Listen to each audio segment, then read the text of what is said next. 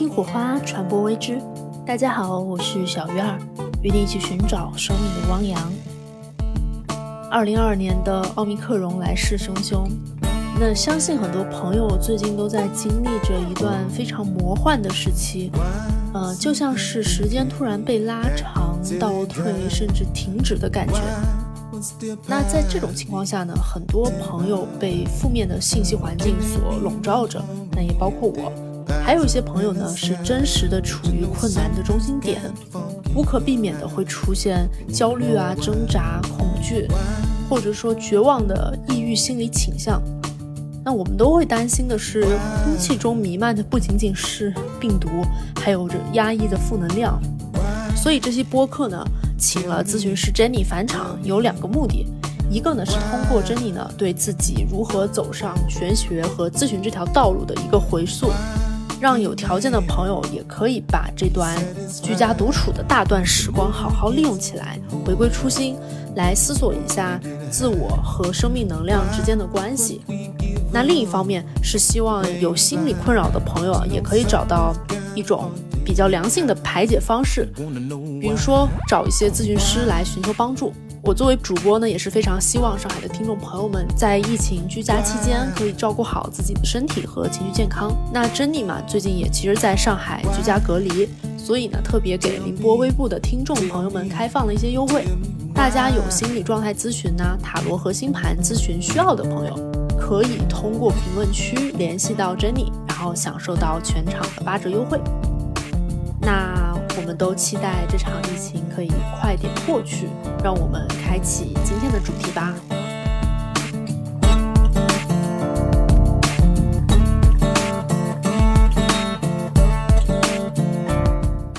我们其实认识了还蛮久了，比其他嘉宾认识的时长 都相对更久一点点啊。那是相当的相对，那是相当相对。对，其实其实，呃，在第一季的时候，有很多这个听众朋友们听到，就是 Jenny 经常来做客我这档播客嘛，嗯，有聊到一些就是男女性别差异啊，还有星盘以及能量等等。那所以在知识之外呢，其实大家更感兴趣的就是咱们 Jenny 本身是什么样的一个职业，或者说她是从什么时候开始打算开始做咨询师。所以，我们今天可以来聊一下，你是从什么时候开始，哎，有这种自我探索的意识出现，或者说这种觉醒，然后慢慢的在你，嗯，未来的一些就是职业选择上，它都渐渐融入到你的这个脉络里面。Hello，大家好，我是 Jenny，然后我又来了，这已经是我第三次来小鱼儿的直播间了。然后之前等一下，这是你第四次来，大哥。哦，我四次来，就这已经是我第四次来小鱼儿的直播间了。然后之前几次聊的都是一些，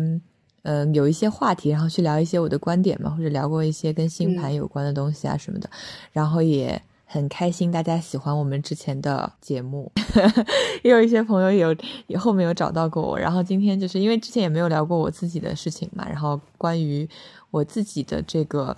呃。我如何走上咨询师的这条道路，或者说我自己的身心灵成长的过程？如果真的要追溯的话，因为其实我记事特别早，我大概三三岁的时候就开始记事，而且我记得很多细节。三岁就开始记事？对对对，我从我记得三岁开始，就第人生中第一个有记忆的场景就是三岁的时候，然后所以。呃，我的人 人生相对比较长，好像感觉，而且我记得东西记得很记很多细节和感受层面上的东西。我记得我从很小的时候开始就，呃，对死亡有特殊的恐惧，然后就就对他有特别的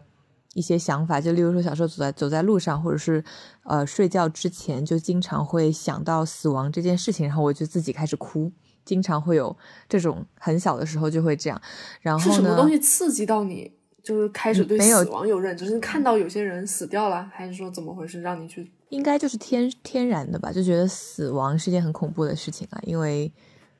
对我我不记得最早接触到给这个概念是什么时候，但我对它的理解可能就是一种无限的黑暗吧，就是这种感觉。对，所以我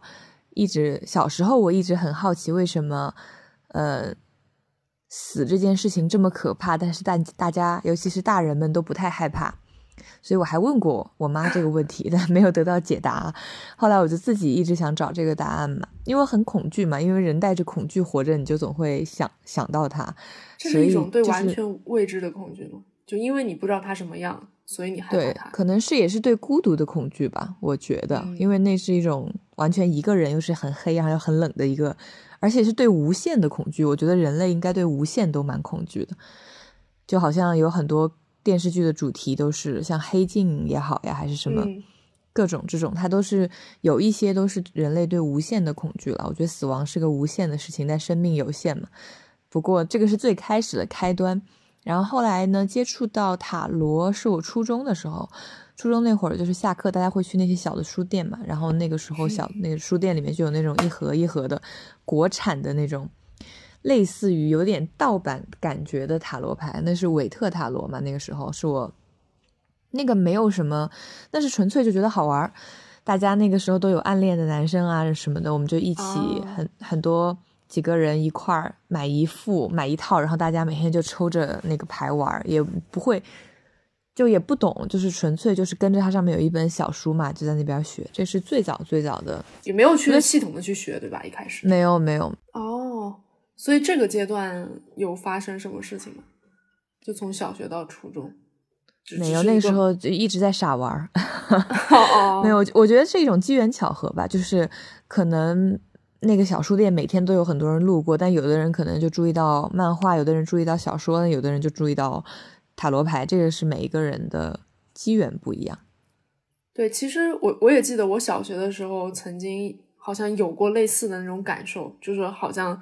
某一次看了一集那种人文地理啊那种节目，他讲到这个我们活在这个宇宙里，然后宇宙的生命是你刚刚提到的是无限长的，然后我就在想，可是人只有一百年不到的生命，那一百年之后人死了之后，宇宙却是无穷无尽的，我就被这个念头曾经笼罩在这种恐惧里面，我就觉得我想象不到永恒的那种死亡是什么样的感觉，但是我好像没有你，就是没有像你就我们俩这里。采取了不同的方式吧，我可能就是抑制自己去想这件事情，我把它回避了，我就躲起来了。然后你可能还会去探索。对，这个也是讲到，就是我一直对一些神秘的东西很感兴趣，就探究一些秘密的东西很感兴趣。然后这个也是我知后来知道的，因为就是也是从星盘上面讲，我的太阳是落在八宫，八宫会有冥王的力量嘛，也是天蝎座最好发挥的舞台。其实也就是。很多人说它是一个天堂和地狱之间的分界，就是它的一个门。所以在八宫这边藏着很多隐秘，它和潜意识的那种隐秘还不一样。它这里是一些原始欲望的那种隐藏的东西。这些是冥王的力量比较重。接触这个是后来我知道发现的是。对对对，这个是后来就是有一些对应吧。嗯，那星盘可能就是再往后了一些，是吧？就因为刚才讲了，初衷是了解塔罗。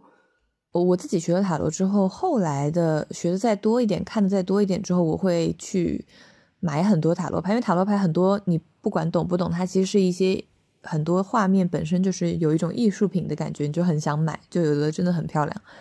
然后我就会去买一些。然后在法我在法国读书的时候也买过，然后后来的话在那边也是闲着无聊，有朋友就是会让我帮他算，那个时候是最早就是朋友。我们大家就算着玩儿，然后我就会给他们算。然后至最早我算过的那一批朋友，他们至今都还觉得我当时就算的很准。但那个时候是我自己乱学的，就真的是找了一些牌阵，然后就是去看了一些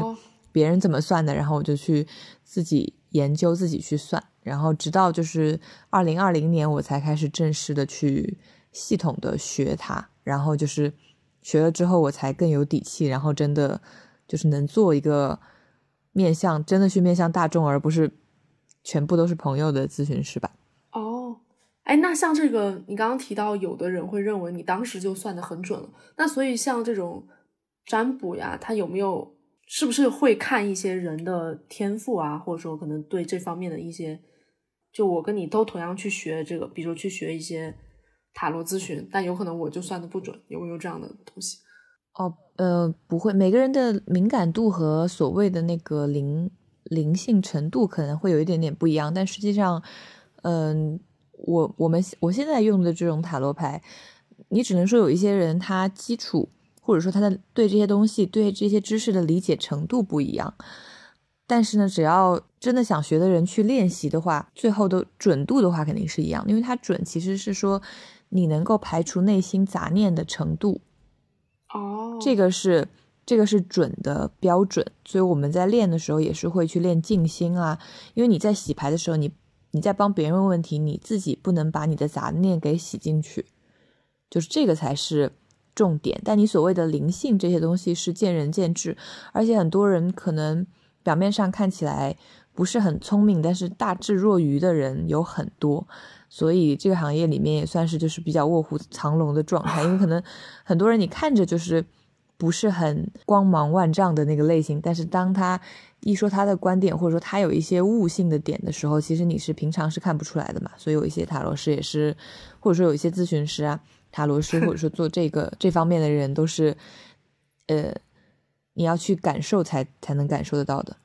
这个是不是相当于，比如我走在路边有一个人？看着像乞丐，结果他给我看了一下命，看了一下手相，一下子就把我点醒了，然后发现哇，高手在民间。对，真的真的是有这种，就是有一回，我有一个有一个朋友，也是我的一个客人，呃，不知道他会不会听，但是他他就是一个呃，相当于其实跟这些佛啊，或者是跟这些东西很有缘的一个人。然后他是怎么接触到佛经的？是因为他们他家最早马桶坏了，是这个修马桶的师傅。就是点拨他的，对，然后就是修马桶的师傅非常有大智慧。他说他修马桶就是跟别人修马桶，呃，效率是不一样的，是因为他用了这个佛的智慧在修马桶。对，然后，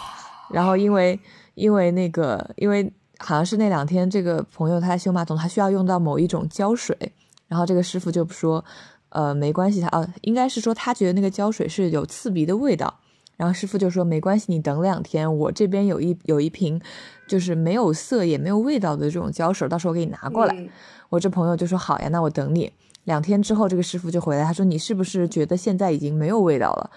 然后我这朋友就说：“是。”他说：“师傅就说这个世界上就根本没有无色又无味的胶水。”他说：“只不过，对我让你等两天，不要急，然后。”就是自然的话，你可能就就过了那个过程或者怎么样，反正就是很很有趣。具体的细节我忘记，就是很好笑。然后这个师傅不但呃告诉他这个道理，而且还给了他一本佛经。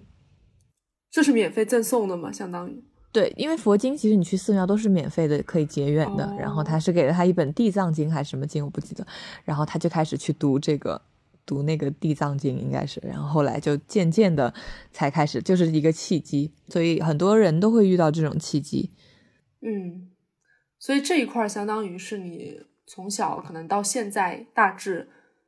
呃，你对这一块的一个持续不断的在学习更多知识嘛，就在了解身心灵这一块。对我好像就是没有办法克制住的，过隔一段时间就会又想要看一点这个类型的东西。就算是对我来讲是兴趣爱好，哦，就它看上去是兴趣爱好，但反而它可能是你最想做的事情，而且是持续的。就像其实对我来说，呃，比如说做内容，它一直是我的兴趣爱好，但是冥冥之中好像我又最想做的就是这样的事情。对，可能因为我也想过，就是因为我也有自己的工作嘛。然后我在想说，如果我这辈子就只能做一件事情的话，其实我没有想，呃，就是我如果不做，嗯，跟身心灵有关的，或者说我如果不做跟这些神秘学啊、玄学这些东、心理学这些东西有关的领域，其实我不知道我还能做什么。就是 我好像也找不到我更想做的东西，毕竟我很多在这些年来花了很多时间都在干这件事情。对啊，对啊，之前那个是巴菲特还是谁说的？就是说他希望一个人生来在早期的时候，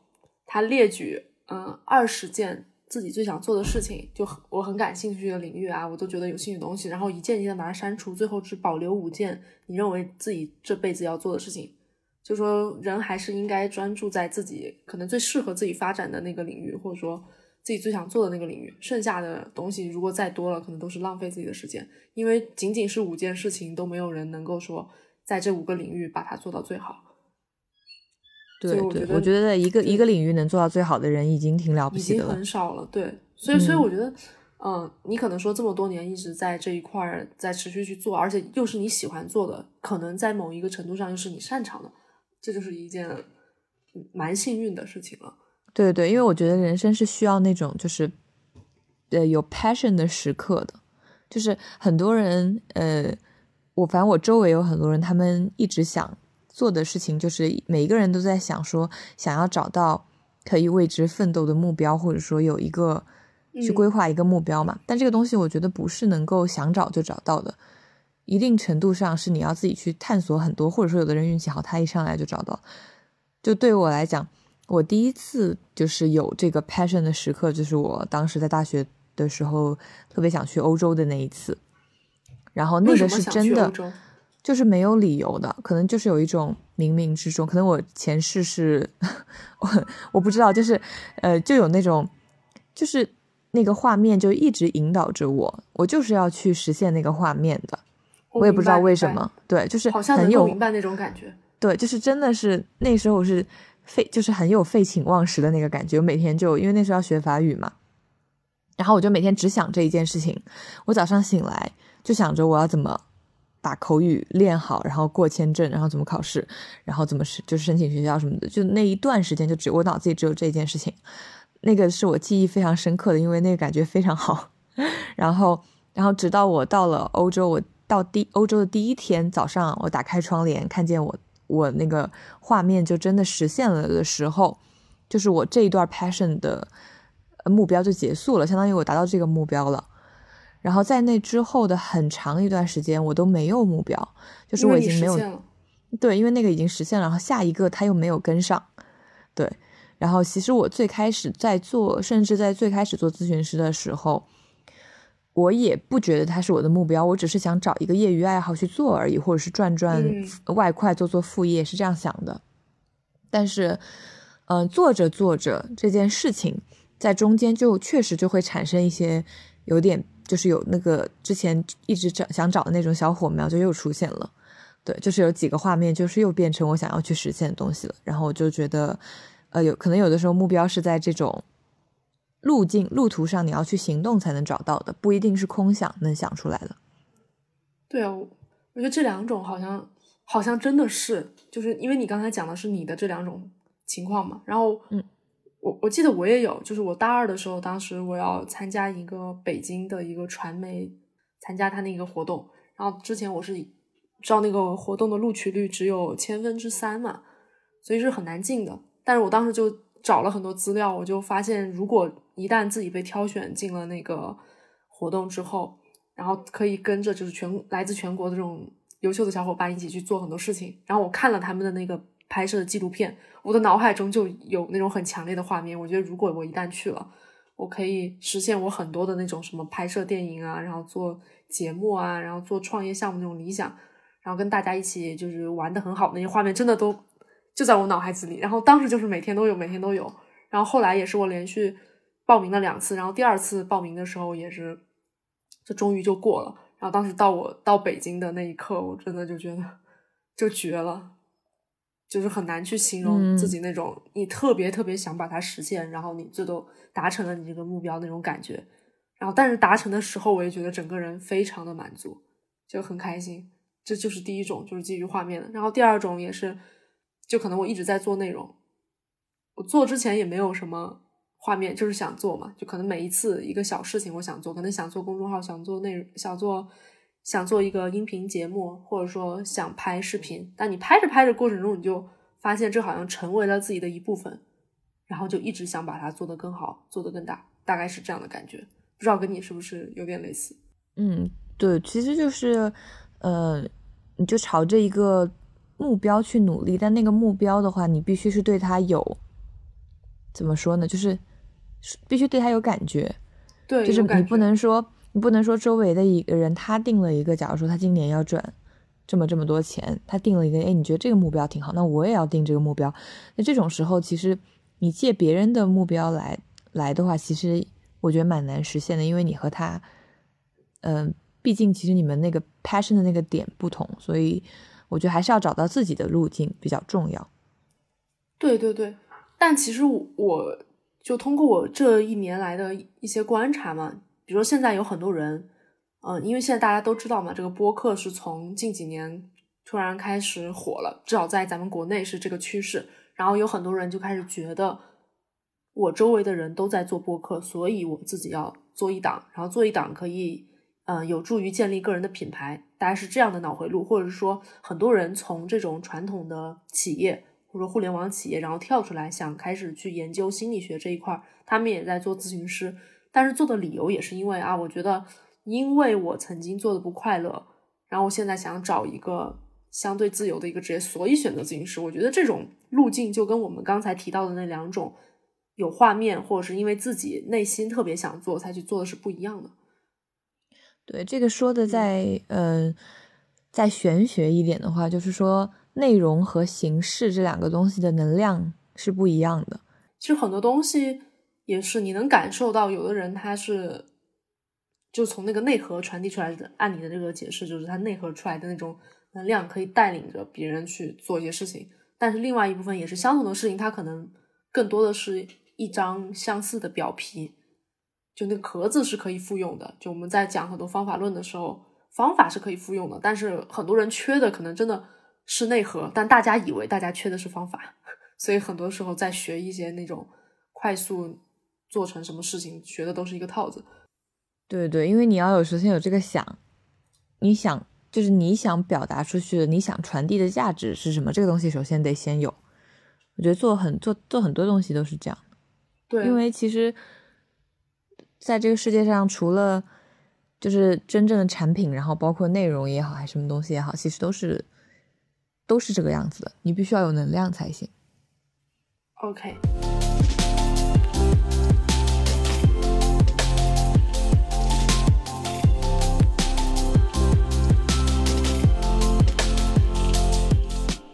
嗯，刚才你聊到就是人生中的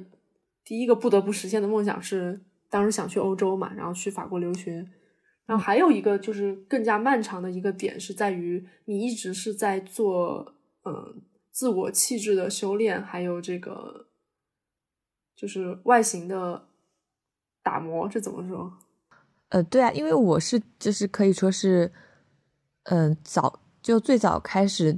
减肥的时候，就大家对那个减肥，我我记得我我们小时候，我不知道你小时候。反正我小时候是没有减肥这个概念的，可能是因为我那个圈子没有，或是怎么样吧。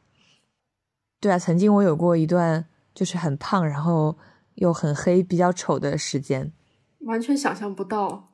这个也也不是说我去下定决心怎么样，它就是突然的一个转变吧。就是我从突然的转变，对，就我还记得，就是大二的时。呃时候，我当时是自己去学法语嘛，那时候是做作为一种兴趣爱好去学的，就是我去学法语的第一天，然后我就觉得我好像应该减肥了。但那个时候对减肥没有概念的，所以我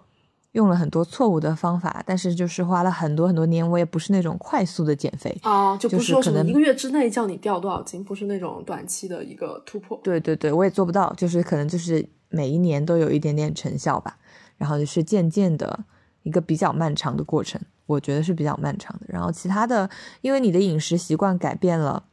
嗯，你会加上一些运动啊，或者是呃瑜伽这些这些项目的话，那你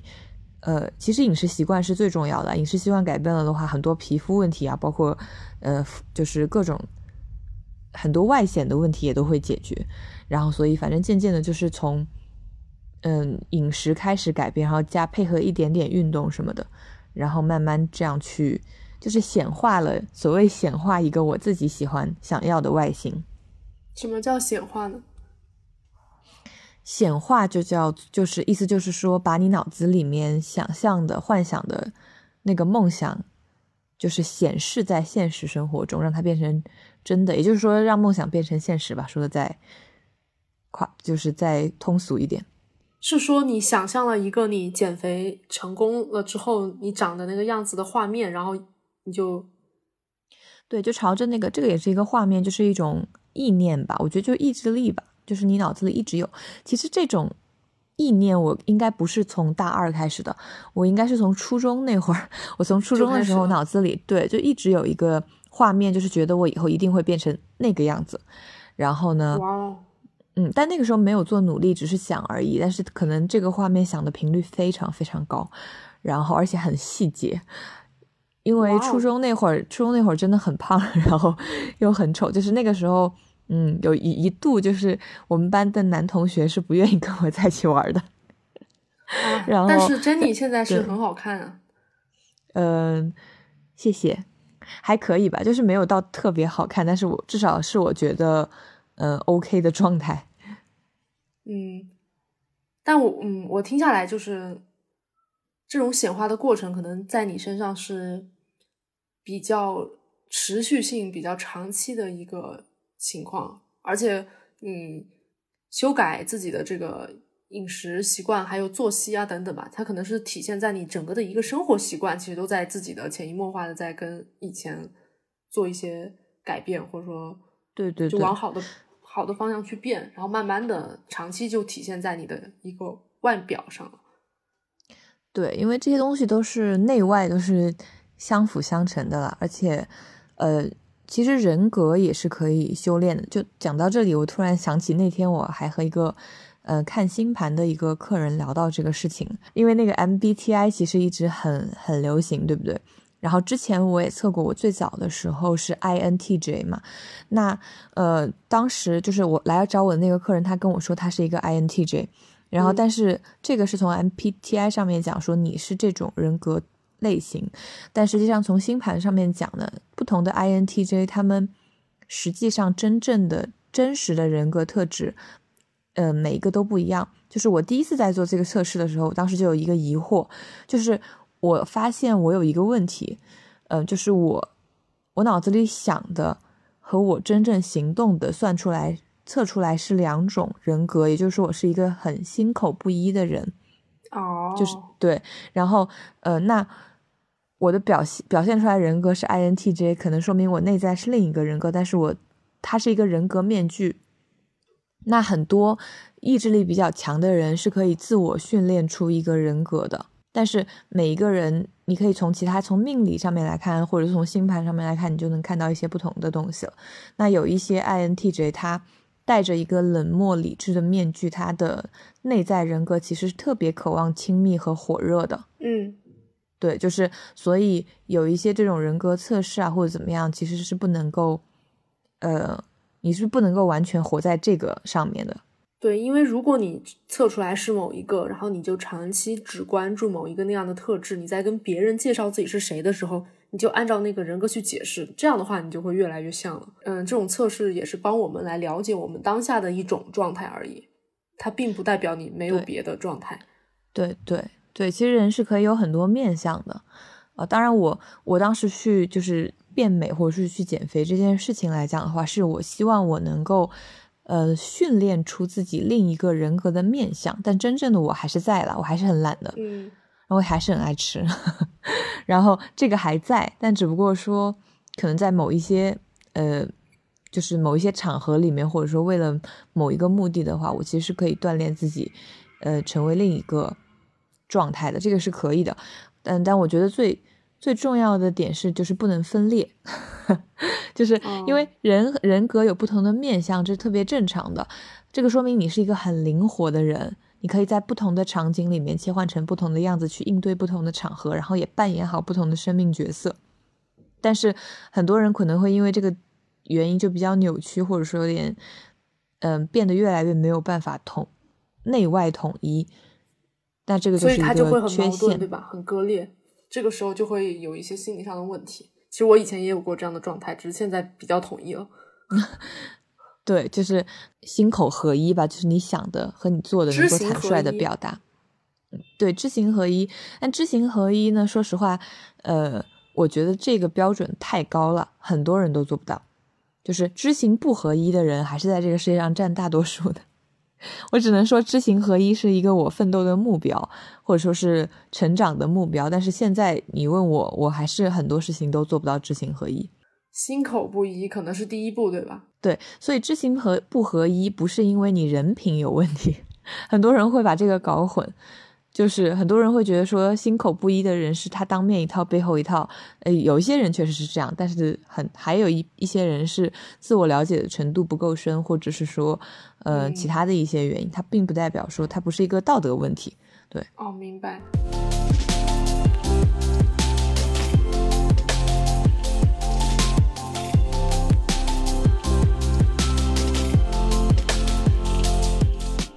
那，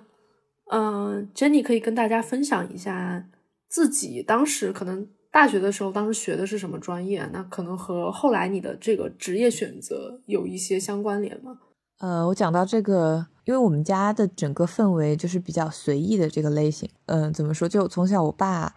是看这个老庄的这个，而不是我们家不是儒家思想，相对就对，就相对道家。对对，然后所以，我我从小就是好像什么都无所谓的那种。这个考完高考之后选这个报考专业的时候呢，就是我当时因为刚高考完，人的这个知识面其实比较局限啊。其实我并不知道这些专业是干什么的，就是纯粹看名字。然后我记得特别清楚，那个时候我坐在电脑前，在这个卧室里面，我爸在外面的沙发上躺着看电视。然后我就记忆力确实比一般人要细节很多。对，然后我就我就大喊，我就说：“老爸，我我说我要报志愿了，我说我报哪个专业？”我我爸就问我有哪些，我就随便说了几个，然后我就随便选了，我一点都不夸张，我都没有点进这个专业到底是什么，看进去看，就是可见那个时候我有多么的缺乏自我意识。哇，就是你完全没有考虑过，嗯，选了不同的专业，可能对你未来的发展有什么不一样的影响，等等等等。对，我的人生就从来没有我未来的发展这个概念。那个时候，其实我是非常晚熟的一个人。然后，哦，呃，而且我根本没有去在这个层面上非常晚熟啊，在其他层面上可能比较早熟。对，就是在世界的，就是这个世界真实的一些规则呀，包括。很多一些这种规则和道理上面，我到现在都还在学，因为我小时候学的太少了。因为我我是从小在身心灵方面成长，但是没有在现实世界做实际的成长，所以很多规则比较偏理论是吗？就不是很接理理跟社会的那种社会法则的接轨反而较少，因为很多人他是在学习社会法则，但他对自我、对自然、对世界的理解太少。对，所以我没有学过这个世界的法则，然后我我只能说我遇到什么事情了，我再。但这不会影响到你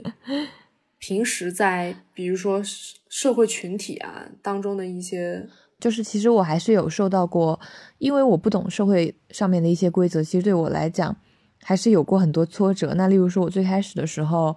呃，是去选择了那个。去国外嘛，我就我大学毕业之后去国外，国外其实是不大需要这些规则的，尤其是欧洲。对。然后我在国内，就是我这个年龄最卷的这四年呢就没有在。然后我回来之后呢？四年哦，你说对，就刚好就大家阶段吗？对对，大家可能会在国内比较卷的，或者说比较呃努力去提升自我的这一块的时间，我就在国外玩了四年嘛。我回来之后呢，就是很多大家该。呃，卷的也已经卷过了，可能，然后我才开始工作，然后工作之后，其实我是选择实习生转正，我没有选择去参加校招，也是因为我不喜欢那种竞争很强的地方，或者说，对我，我觉得也许我觉得我竞争不过别人怎么样，反正就是没有参加吧，然后我就直接从实习生转正了，嗯，也其实因为我的工作总体来讲，嗯，因为我们是一个德国的企业，所以整体也是很不卷，然后我们也是比较相对比较闲了。呃，所以，对啊，就是原本可能，如果我能够学会更多的规则的话，也许我现在能够，呃，就是有更多的工资啊，然后有，嗯，社会地位更往上一点啊，或者怎么样。但是我没有这么做，也是也不是因为我没有这么做，是因为我不知道，最早是不知道该这么做，后来是不知道怎么做。对，像这个是呃职场上面的嘛，然后还有就是，例如说，呃。感情上也是，因为我也不懂男女之间的规则，因为男女之间除了感情以外，还有很多别的规则，啊，这些我都不懂。然后，所以其实，嗯，我还是吃过很多亏的，因为不懂规则，因为我太理想主义了，或者说太想当然了，太感性，然后太活在自己的世界里了。我们聊的一些内容也是偏身心灵这一块，可能有聊到一些男女之间的话题，可能也是偏理想主义的那些想法，是吗？呃，我曾经一直是。是那样的，就是我很难，因为我是一个很敏感的人，我很容易被感觉带跑偏。嗯嗯，然后所以这个是需要，就是为了让感觉不带跑偏，你首首先理性上面你就需要去知道一些规则和准则，一些标准嘛。嗯，你不能说喜欢为大，但其实喜欢很重要，但是很多东西超过喜欢这个重要的因素很多，因为喜欢是个主观的感受嘛。主观不重要吗？呃，主观很重要，但是还有很多客观的条件。对，就是呃，主观，除非你你的主观和另一个人主观刚好搭的很好，但是人都是会变的。那有一些客观的东西它不会变嘛？对，这些都是规则性的东西。例如说，你去玩大富翁这场游戏，你还要知道它的规则呢。但是我作为一个人，我来就是来这里活活着，但是我不是很知道规则，所以一定是有很多阻碍的。那你现在是一个什么状态呢？呃，我我在过去两年在奋力的学习规则，就是我会去问我，就是我有一些朋友，他们是比较懂这个的，或者说，嗯，他们是比较对这些规则熟悉的。那我会专门去找这样子的，呃，比较 realistic 的人，然后呢，去把我本来很复杂的这个幻想世界落实到这个现实中来，让它变得简单一些。对，就是这个，我是这两年一直在学。我其实学了学了很多规则，然后希望我后后续能用上，然后再来分享。我很好奇，你刚才说的那个复杂的幻想世界是什么东西？哦，这个也是我个人的一个，呃，因为我记事情很早嘛，我大概从三四岁开始，我就没有活在现实世界中过。我不太理解什么叫没有活在现实生活中。嗯，就是你看着我看，虽然活着，但方，但是其实我是一直在沉浸在我幻想的世界里面的，就好像我我小时候就包括现在，我不是很常玩一个游戏叫模拟人生嘛，嗯，就是这个是假的世界，但但是我脑子里也会有一个完整的我自己幻想的世界，可能有不同的这样子的世界，所以你是活在那个里面的，在你的想象中。对我可能跟你讲话的时候，我在跟你讲话，但实际上我的脑子里面并不在这里。我自己也有我自己的咨询师，然后我们也探讨过这个问题。他说，因为我记事情很早，而且小时候自我意志就很强，就是我的自我意识非常强，然后我会用我的自我意识给自己添加一些主观的东西，然后所以我的固有思维其实很强，因为我从三岁开始就训练自己，真的很早。对，而且我是一个真正的 INTJ，一定程度上来讲，但你其实听的感觉就感受上不是很像，就可能说话的感受。对，但我不希望这个人格特质也不是我喜欢的，对，所以我并不希望，就是我希望我能够渐渐的能够从幻想世界里面走出来，打开我自己。这个也是从疫情之后我意识到的。当然，那个世界也给了我很多，我不得不说，而且其实我运气比较好啦，我在那个世界里面，呃。虽然我沉浸在那个世界里面，但现实世界没有给我太多的伤害，就还好。我遇见大部分的人都对我有很多的很大的帮助，而且很大的帮助，包括你在就是咨询师这一块的路上吗？对，我觉得我遇见的基本上每一个人都对我很有帮助，但有可能是因为我思考问题在这方面来讲稍相对比较乐观吧，就是因为我会觉得每一个人都。都帮我，都帮了我，因为其实我自己还相对来讲是，呃，如果我沉浸在幻想里面或者怎么样的话，但但是我周围的朋友其实也是，呃，会愿意和我相处啊，或者说遇到一些人，他们也是会愿意帮我的，不管是我的老板也好，还是我后面遇到的一些老师也好，他们都是愿意，呃，给我提供很多帮助的。嗯，那因为现在你可能是有自己的那个主业嘛，就刚刚你说到。在这个德国的一家外企，可能是有一个主业，但其实你也在发展自己的这个副业。那你可能有没有想过之后会怎么样去平衡这二者，还是说有另外的打算？对对对，因为我其实，嗯，我现在是实习生转正的，那在这个位置上，我其实做了相对蛮长的时间了。嗯，然后我后续的话，如果我会，呃，换。职业就是换工作的话，那我应该就是直接转到自由职业了，因为我觉得如果我现在不转的话，那后续就越来越晚了。对我并不想再等了，所以我是有打算去直接做全职的咨询师的。哦，哇，其实做全职是一个很多人就是做做这种全职的自由职业，尤其是自己喜欢干的这个领域，其实对于很多人来说是梦寐以求的一个职业。但是另一方面，为什么有很多人没有跳出来，也是因为他又恐惧很多未知的东西。对我也很恐惧，其实我很害怕。而且首先，当然最害怕的事情是。呃，害怕自己的收入不稳定嘛？因为毕竟你现在是有，但这是一个肯定会面对的一个问题。这个是第一个害怕的点啊。然后第二个害怕的点呢，就是，嗯，你也会害怕说，那我因为其实现在就是竞争也很大嘛，这个行业它其实并不稳定，并不啊。然后对，不是很稳定，因为它没有很多东西没有没有被那个，嗯，体制化，或者说很多没有被专业化嘛，就是没有被标准化了。对，因为你要你不知道，你要随时随地都知道现在这个风向是什么样子的，然后，嗯，以及就是对自己是一个挑战吧，因为你做别的职业，也许我在专业知识上面去，嗯，渐渐的变得越来越专业，这是一个路径，但是在这个在这个领域是不会停的，就是。我每一次进步一次，一定是因为我自我探索又更深了一层。但是自我探索一就是是最痛苦的 事情，因为我要打开自己才能够去帮助别人。就是很多咨询师到了一个点上，你可能嗯就卡在这儿了，也是因为你自己的格局还没有打开。但是要打开自己，就呃其实对自己的要求很高。但是这个是我必必经的人生路径，因为我觉得如果我不做这个，我不知道我还能做什么。因为，因为这确实是你之前说了嘛，你从小到大都在去尝试的一件事情，所以我觉得这挺符合你说的那句话的。对对，而且我自己对自己，我是一个有点相对有点完美主义的人，就是我对别人可能还好，但是我对我自己在这方面还是有很严格的要求，所以，呃，我会觉得我必须要这么做，就是我必须要进步。就是至少至少从灵性成长的这个层面上，就是我必须进步。如果不进步的话，其实我也会还是蛮着急的。当然，一方面我也跟自己说，每个人都有自己的节奏了。对，嗯嗯，所以我其实是很恐惧。但是我周围也有很多咨询师，他们也是成功的从全职跳到了，呃，不，从他自己有主业，然后跳到了这个地方。很多很勇敢的人，我见过很多很勇敢的人。然后，所以。就是压力肯定是有，但是如果我继续我现在的这个职业路径的话，我接下来也会面对很多的压力。所以其实，在哪儿都有压力。对，那不如选一个自己喜欢的去挑战，我觉得比较好一点。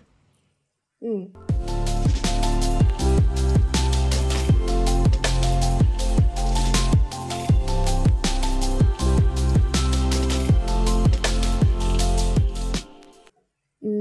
那你这边一般可能说是什么样的客人会来你这边呢？就可能说，呃，正好现在我们也在聊天嘛，那可能有的听众朋友们，我不知道他们会不会也有一些困惑，就是因为现在其实据我了解，很多人对，呃，咨询师这一块是有一些就是认知上的空白的吧，就他可能不知道咨询师可可以帮助到他们什么地方。是这样的，如果你说心理咨询师的话，那心理咨询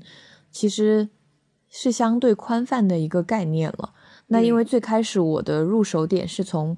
嗯塔罗开始，塔罗它其实不能划为心理学了，塔罗牌它应该属于占卜的一种。嗯，但是呢，因为塔罗牌它牌本身是一个有图画的，就是一个卡牌，它是一种工具，所以我们现在用法呢用的也偏心理学。为什么用的偏心理学？是因为，呃，我不知道很有没有人试过塔罗牌。塔罗牌其实你就是想要知道未来一个问题的答案嘛。对。那很多时候这个答案在你的潜意识里已经有了，实际上就是从你的潜意识里读出来的。那你知道这个答案或好或坏，其实是没有意义的。不能说没有意义，就是呃没有特别大的意义，是因为你如果知道坏，还知道好，你都停在这里不动的话。那它是不会实现的，就是你就算知道了一个东西，你要去改它，你还是要靠自己的努力。但是你做不到的问题不在于你没办法去改这个把坏改成好，而是因为你就是中间你就是做不到，你就是不知道该怎么做。所以就是你知道这个答案很简单，但是你要去解决它很难。但是你要解决它的时候，你就是心理问题了，就是你要做的就是心理咨询了，不是说你心里有问题，而是因为你要做一些调整和改变，才能达到你想要的这个事情。嗯。你刚才说到塔罗那个答案，我就想到我之前测了一次塔罗，他给了我一个不好的答案，但因为我心里的那个意念意志力非常的强，我就强烈的想去实现那个画面，后来我就实现了。他这个是可以说那一次测预测的结果不准吗？还是说因为我的意志力冲破了那个？一般哦，没有哪一个塔罗师会给你百分百的答案，就是大概率会有，可是有变数。就是这个不是说不是说我们的一种行业，就是好像听起来像感觉像一种骗术一样，其实不是，因为万事万物都有变数。嗯。那你你是想要活在活那个肯定活出那个肯定的答案，还是说你想在变数里求生？这都是你的选择呀。就是我们只是告诉你变数在这里，然后为什么会有，为什么会没有？但是你你如果就算告诉你变数有可能，但只有百分之十的几率，它仍然是有几率的呀。就是所有的事情都有路径可以答，所以塔罗师不是说呃。我觉得，如果我作为一个只告诉答案的人，那我没有必要去做这个行业。我觉得没有意义啊！我告诉你答案又怎样呢？所以说，问题在于你要知道你的问题在哪里。你算塔罗牌的目的就是为了改呀，你不是为了算一个不好的答案，然后就接受它。那你这样子的话，我们每个人还都会死呢。那我们为什么要活着呢？对吧？所以，所以，所以就是没有，就是这个，就是这个道理。就是接下来你要解决这个问题，那你可能就需要做心理咨询。心理咨询不是因为你心里有问题才来咨询，每一个人都有问题。这个问题是双引号的，因为你从小到大生长的环境里面一定对你有一些限制。你小时候你的回忆越多，你的限制就越多。回忆越多，限制就越多，因为你记住的东西越多呀。那你，例如说，所谓原生家庭，就是因为你小时候有很多画面，你还排除不掉呀。啊，从这个角度确实是这样子。对，而且你要达成这个目标，那你就要把之前这个画面、这个障碍给清掉，就这个意思。所以为什么说，嗯，例如说，呃，有一些身心灵的人会讲说，阿兹海默症得阿兹海默症的人，就是他是因为他是记不住过去发生的事情的。啊，这个时候他是才能真正的活在当下。虽然这个病让人很伤心，但是一定程度上，很多人会从灵性的角度来看的话，其实这也是灵魂的一种选择。但这个就是有点说的有点悬了，你也可以不这么认为。但这个悬，我曾经也想想过另外一个问题，就是我我忘记是看哪个电影里说的，就有一个。可能也是病人吧，他只有可能就像鱼一样，他只有七秒钟的记忆，他永远他的生命之后就永远活在那七秒，他只记住七秒以内的事情，他其实就是完全活在了当下。但我就不明白，这种算是一种活着吗？他丧丧失了所有的即时记忆，然后只活在那一个片刻和他曾经的一些完整的记忆里了。嗯，这个就是子非鱼，因为我们没有人知道。嗯，对对。这可能就是丧失了一种时间的概念，就我们不知道这种是一种什么样的方式在活着。对啊，那其实，嗯，这个就是见仁见智了，会会每个人会有不同的这个对他的理解。然后，心我觉得心理咨询，因为其实现在很多人，尤其现代人很焦虑啊，会有很多问题啊。那，呃，有一些问题是能够通过心理咨询去排解的，或者找到根源。然后能够去解决的有一些问题是心理咨询只能是配合配合心理治疗哦。其实刚才你说到原原生家庭那个，嗯，我我就感觉其实人本质上还是很情绪化，还是很主观的。因为就是我自己知道有很多朋友愿意来跟我说一些他们自己的事情。那比如说有的人他可能说不相信爱情。那我问你不相信爱情的原因是什么？他是说，那因为，嗯，我之前遇到了一个渣男，我从此再也不相信爱情了，或者说我不相信婚姻，是因为他父母有过一段失败的婚姻。但，嗯，这其实怎么说呢？就无论是遇到一个渣男，还是你的自己的父母，他都是一个非常小的样本。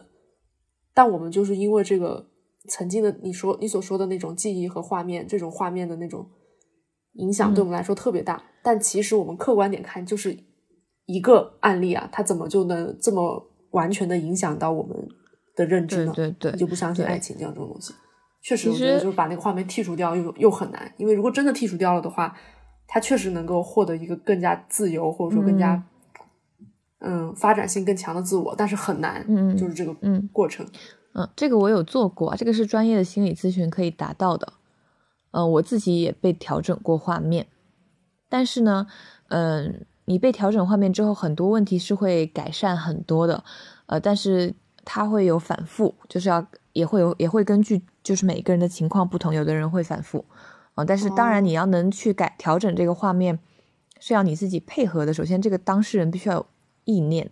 就是我想改，因为这个画面是根植在你心里的。只有你能，别人只是说咨询师是可以引导你到那个画面里，让你去改的。但你如果不想改，你站在那个画面里，你还是会做和曾经一样的选择。因为大多数人，我觉得他们都是还还没太想改。嗯，有的人是不了解，有的人是真的没有意愿，或有的人是不够勇敢。但是每个人情况不同。嗯，明白。嗯，也而且也要看这个问题影响到他生活到什么程度了。就如果有的人就是这个已经影响到已经不行了，告诉他有一个方法，他一定会想要改的。这种是有求生欲的。对对，也确实有一些没有。这个就是说，你要心理咨询的前提就是这个人有意愿嘛。就是如果这个人没有意愿，有再好的方法也拯救不了他。对，大概就是这个意思。而且你像你刚刚讲的，呃，所谓人是主观的，人当然就是主观的，因为我们只有自己。我们就是我们自己啊，因为没有任何一个人能完全感同身受另一个人，这是绝对不可能的。共情能力强的一些人，可能也就是说能感同身受的东西比较多一些，多一些。嗯，但实际上你是完全不可能，就算你跟那个人走到同一个情境里面去，你仍然没有办法完全感同身受他，因为他还是他，你还是你。对，而且我记得之前看到过一个是案例还是实验吧，就是说之前有有一。有一堆研究学者吧，然后把一群人在一个什么车祸的现场，就所有人都在同一个场景之下，然后去记录了当时发生一切。结果可能时隔很久之后，然后在每一个人去问你当时你记得当时是发生了什么事情吗？结果每个人描述的东西都完全不一样。对，所以很多我觉得客观是一个相对的概念。我觉得是说，大家都是主观的，只不过有的人可能在解读一些事情的时候相对客观，没有不可能有完全客观的人，因为人本来就是主观的呀。对啊，人之所以存在啊，对对，所以所以做一个作为咨询师来讲的话，也是呃会有很多的这种伦理的约束和问题，因为因为我们要能够做到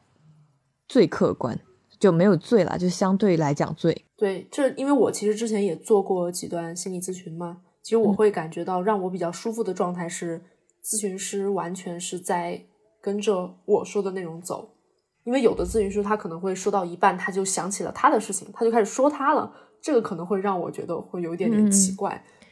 对，这个是咨询师特别重要一个点，我觉得这个我也是以前我也做的特别不好，但我现在就是在提醒自己。要做这件事情啊，就是倾听。其实，对，嗯，因为很多咨询师在自己学过一些知识或者是一些东西之后，就很急着要输出。对，就是其实正常情况下来讲，一场咨询四十分钟左右，那你给到三个点是最别人最容易接受的。啊，你给的太多了，你要强输出了十几二十个点，别人其实也没有办法理解或没办法接受。而且有一个。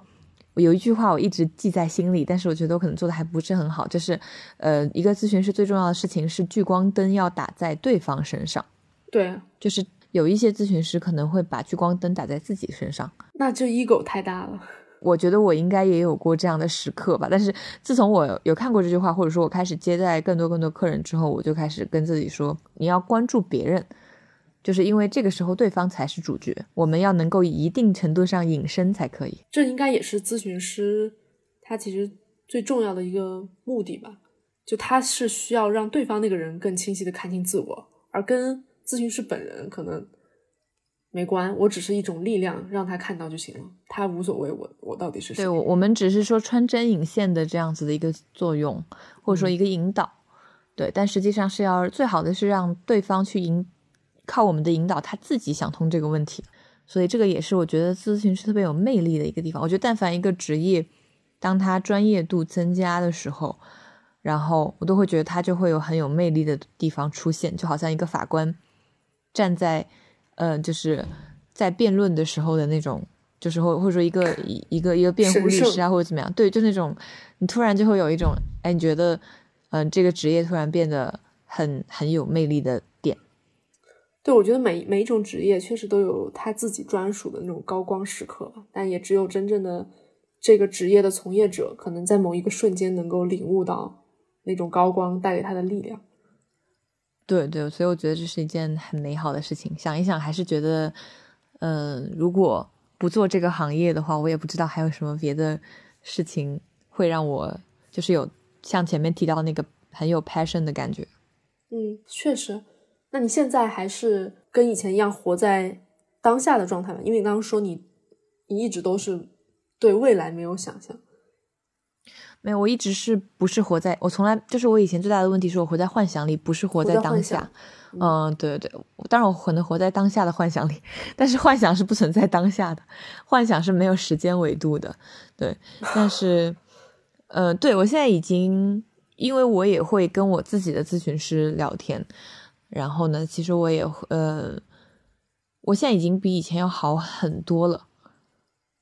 就至少我理解的我自己的话，我最近至少是说有很多的想法，我是可以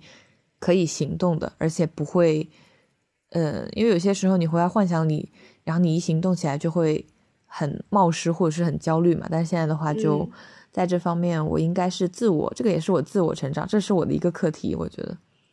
然后，所以就是这个课题在克服的过程中，然后慢慢的就会去面对下一个下一个课题。然后每个人都是这样的。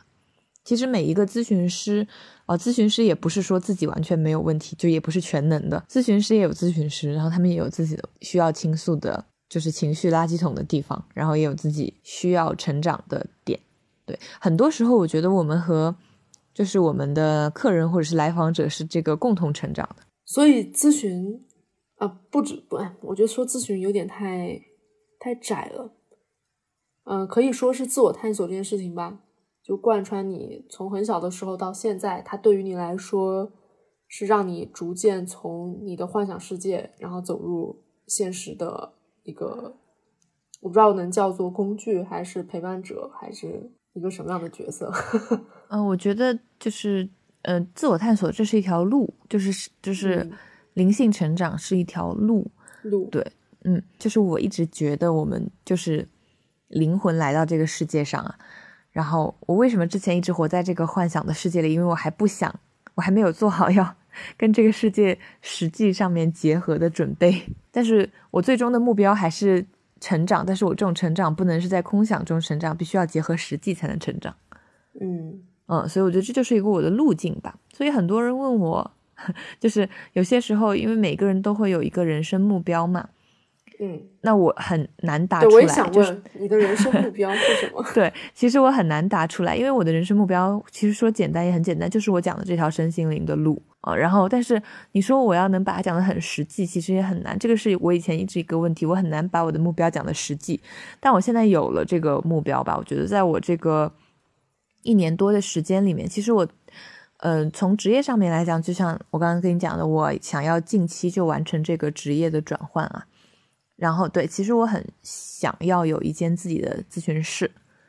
就是我从小就有一个想，我有一个想法，我不知道未来能不能实现，我希望有能实现，就是我可以租一个地方，就哪怕是一个小的公寓也好，然后我可以把它改装成一个完全就是一个身心灵疗愈的地方。然后呢，可能人们进，大家进来。之后就可以有，呃，完全放松的机会，然后也可以做一些很身心灵的事情，然后可能把手机放下，然后就是可以真正的跟自己去对话，这样子的一个空间。就是，但是我最第一个想法还是能有，你只要有一间自己的咨询室就可以。然后渐渐的，我可能可以自己创造一个空间，然后在这个空间里面可以帮助或者是容纳越来越多的人。但是前提是我自己要打开，可能从先接纳一个人到两个人到三个人这样子一个路径。然后，其实我的我没有很远大的梦想，我不想挣很多很多钱，然后我也不想变很有很有名，这些都不是我的目标。我的目标其实是自由，相对自由吧，时间上的自由。例如说，我做自由职业，那我可以自己去安排自己的时间，我每天接待几个客人啊，然后我剩下的时间，我可以在这段时间去旅游，然后去看这里，去看那里，去探索，因为我很喜欢探索一些奇奇怪怪的东西。嗯，然后我觉得人生有很多很多的东西值得探索，钱是一个附属品吧。如果你真的在投入的、用心的做你想要的东西，钱自己就会来的。这个一直是我的理念嗯。对我我一直我一直不会以以前当做目标，就是，但是我相信有很多以前作为目标的人，他们也可以做得很好但是每对对每个人不一样，每个人不一样。因为我尝试过说，如果把金钱或地位呃这样作为目标，其实我反而就没有动力了。我就一直想着这个我想完成的这个画面，我想过的那种人生，就是我会觉得我早晚有一天能够过上的。但是但前期就是很困难的一点一点去积累的过程吧，但是也蛮有趣的，就对我来说，就是看着自己的一点一点的能够实现。其实我就到这里就可以了，我只需要按照我的节奏一点一点容纳更多的人就可以了，这就是我的人生目标。对，就听起来还是不是很实际，但已经，比以前要实际多了。已经，嗯，反正在我脑海中是有那样的感觉的，就像，嗯，你刚才说到，其实有的人嘛，因为我们这第二季播客前面也有几期嘉宾了，可能有的嘉宾他是想实现一些愿景，比如说带领呃我们这一代的一些年轻人，有志愿的年轻人，然后一起去共创实现他们的事业愿景啊。那有的人可能是希望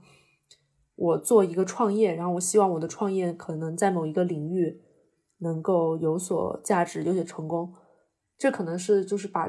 嗯自己的人生目标可能投射在呃为这个社会或者是带领他人去找到方向的一种。然后另外一种呢，可能就是希望我自己是一个怎么样的一个生活状态，是一个积极的，是一个永远丰富、永远热情的。我觉得这也是同样的一种人生目标。然后你刚才说到的那种，嗯，对自己的生活可能有一个很强烈的画面感。就你刚刚说的，你要有一个自自己的咨询室，然后永远可以去吸纳更多外界的东西，然后学习提升身心灵。因为我们知道身心灵的提升嘛，或者是智慧的提升，这些东西都是永远不会有边界的。因为钱，你说，比如说我赚了一百万，它是一个目标，但是你说我们能够拥有智慧吗？我们能够拥有完整的身心灵吗？永远不可能。所以我们也是永远在突破的过程中。所以你刚才给到的这一个答案，我觉得对我来说也是能够，嗯，有一些吸纳。然后可能对于听众朋友们来说，就大家可能也能在里面感受到自己这种来自自己生活、来自生命能量的一种召唤吧。然后也希望每一个人可能能够去感悟自己的人生目标是什么。它当然不一定很远大，也不一定是一个画面，它有很非常非常多的可能性。所以说，可能这一季我们也是在将每一种不同的感受呈现给大家。所以你刚才提到的那个以钱作为目标，我觉得我之后可能也得找一个这样类型的嘉宾来。啊，以前作为目标的嘉宾，那我可以给你推荐几个，开玩笑的。对对对，像像这一类类型的就是朋友，是我学习的对象，因为他们会懂一些我不懂的规则嘛，就像我前面讲。我也觉得，就我可能这一块也是相对比较欠缺。我跟你差不多，也是会更喜欢探索一些偏理想、偏务虚的东西。那那种很实在的嘉宾，我觉得可以帮大家召唤过来去 下一次 聊找一些实实在的、实在的嘉宾，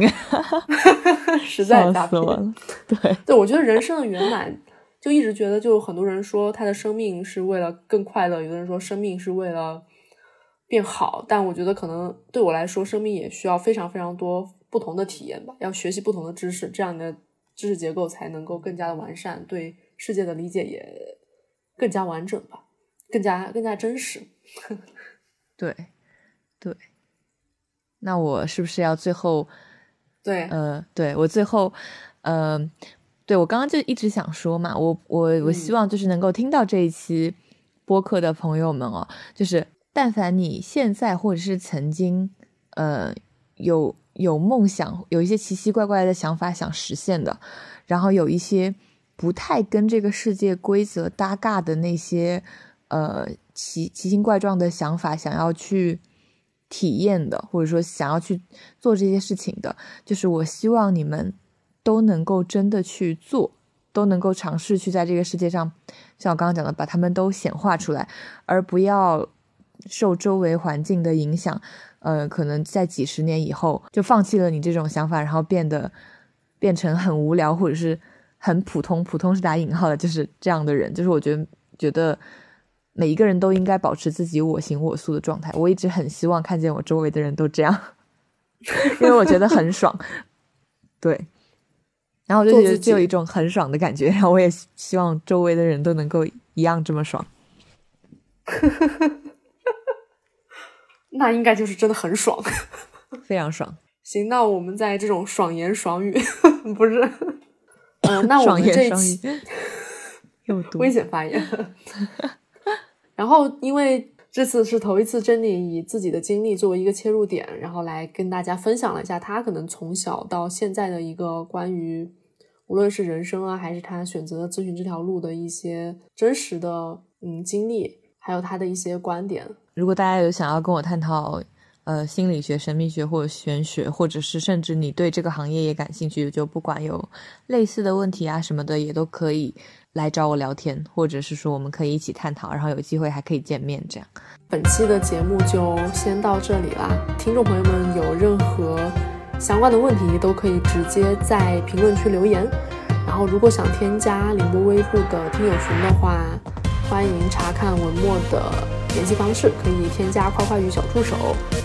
嗯，听众朋友们，你们可以在小宇宙、喜马拉雅、微信听书、QQ 音乐、网易音乐，还有苹果播客上听到《凌波微步》这档节目。咱们就下期再见了，拜拜，拜拜。